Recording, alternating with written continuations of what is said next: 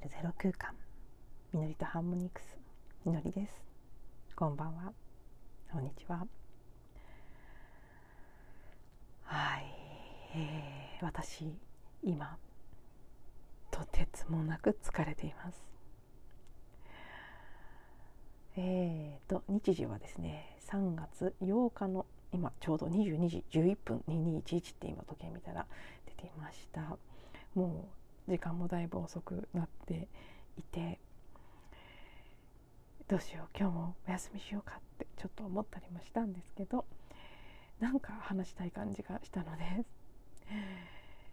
こう残るわずかな力を振り絞って録音を始めています。なんでそんな疲れてるかと言いますと日中午後ですね夕方前ぐらいからマリンバのレッスンに行っていましてもう発表会前佳境に入っていてあと2週間半ぐらいですね。3月26日が本番なんですが今日は、えー、自分のソロの曲2曲のレッスンとデュオのあのワニバ2台で合わせる曲のレッスンと2コマ連続で入れて別々の日にした方がいいかなって思ったりもしたんですけどやっぱり2回行くのもそれなりに大変なのでねなんとかなるかなと思って2コマ入れちゃったんですね。そしたら何ともならなかったですね。あ特にデュオの方がとてもインテンシブというかあの大変幸運なことでもありますけど音大卒の若いあの生徒さん仲間と今回デュオのペアを組ませていただけることになったのでそれはまあいいんですけどミラクルな感じの展開で曲も決まりあこれは運命だわって思うような流れだったので全然そこに迷いも疑いもないんですけどまあとにかく難しいんです。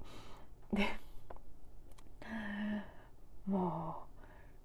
う帰ってきてこれはもう完全に趣味の習い事じゃないなってつぶやきましたね。ここは音大かみたいなね、まあ、もちろん実際の音大はもっともっとレベルが高いんだと思うんですけどそんな風に感じてしまうぐらいもうなんか本当に全神経を集中させてその時間を過ごし必死で食らいついてもまだ食らいつけないからもっと疲れるっていう感じのもう帰りはヘロヘロでした帰ってきてからももぬけの殻みたいに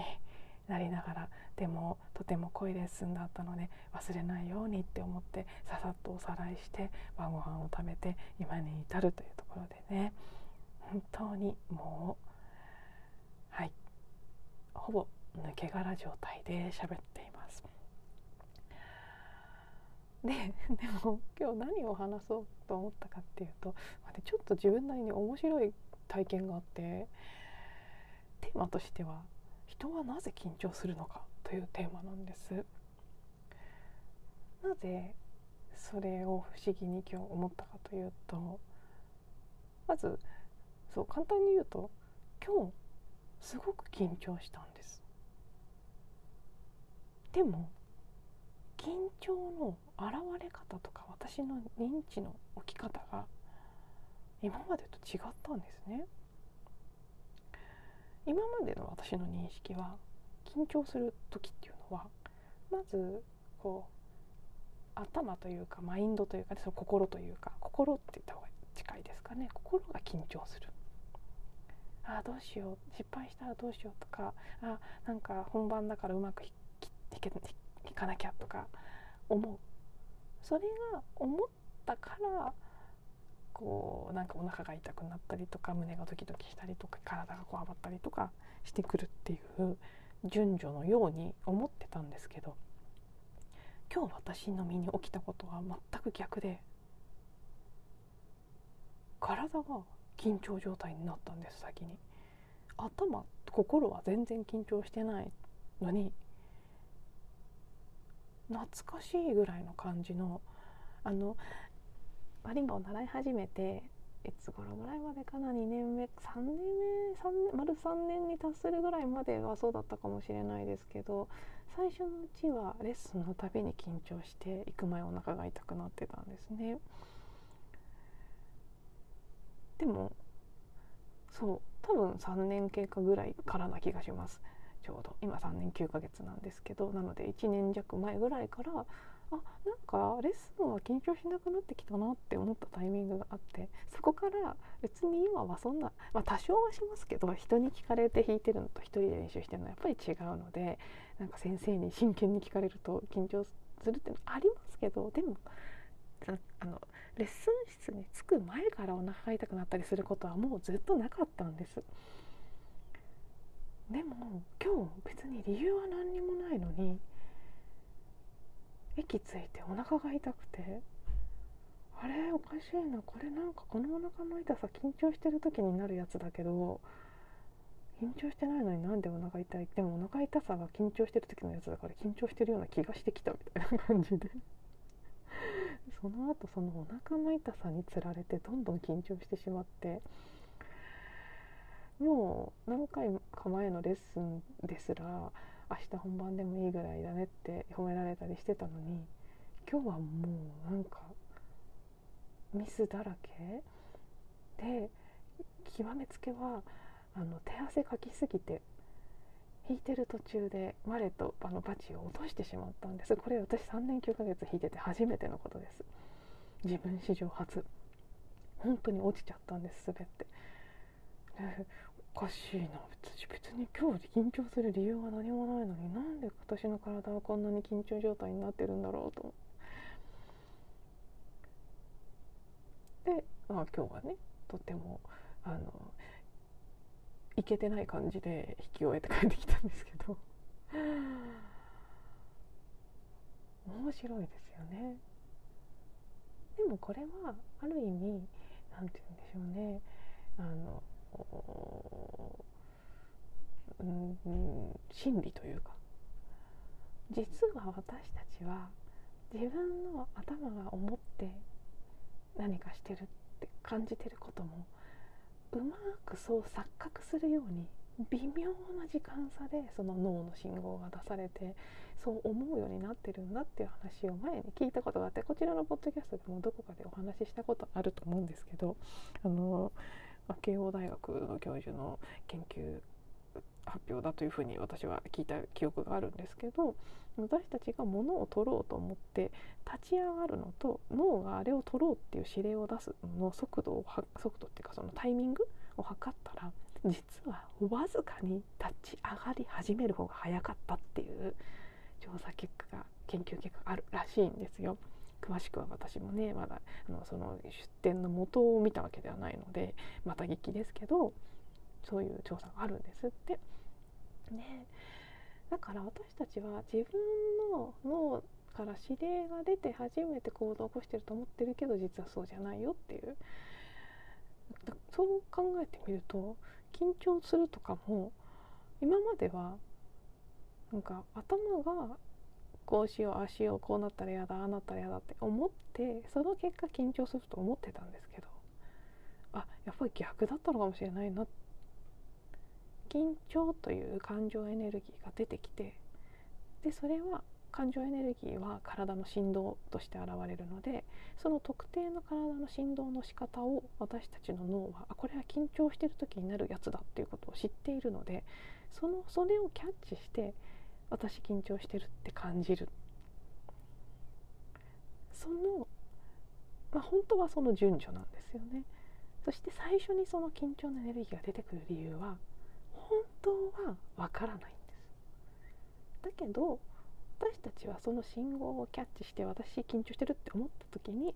頭でこれこれこういう理由で今目の前にあることに対して緊張してるって認識するんです。でその認識の方が微妙に早いように錯覚するようにできているっていうことがそのね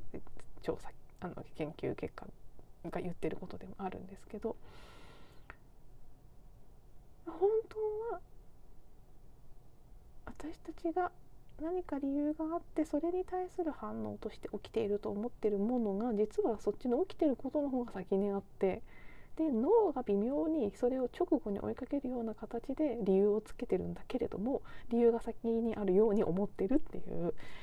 ねややこしいですけど、まあ、伝わっていると信じて話を進めますと今日の私の緊張体験はまさにそれだったなっていう感じ。とするとですね私たちはなぜ緊張するのかということの本当の答えはわからないっていうか理由はないっていうか因果関係ではないんですね。ただ私たちの中に緊張というエネルギーほぼのぼの的に言えば記憶。何らかの堆積したデータ。なぜそれがそこに私の中にあるのかというのはわからないけれどもいつしかの何かの結果ある。緊張というエネルギーがあってそれがたまたま今再生されて表面意識に浮上してきた。それを体験している。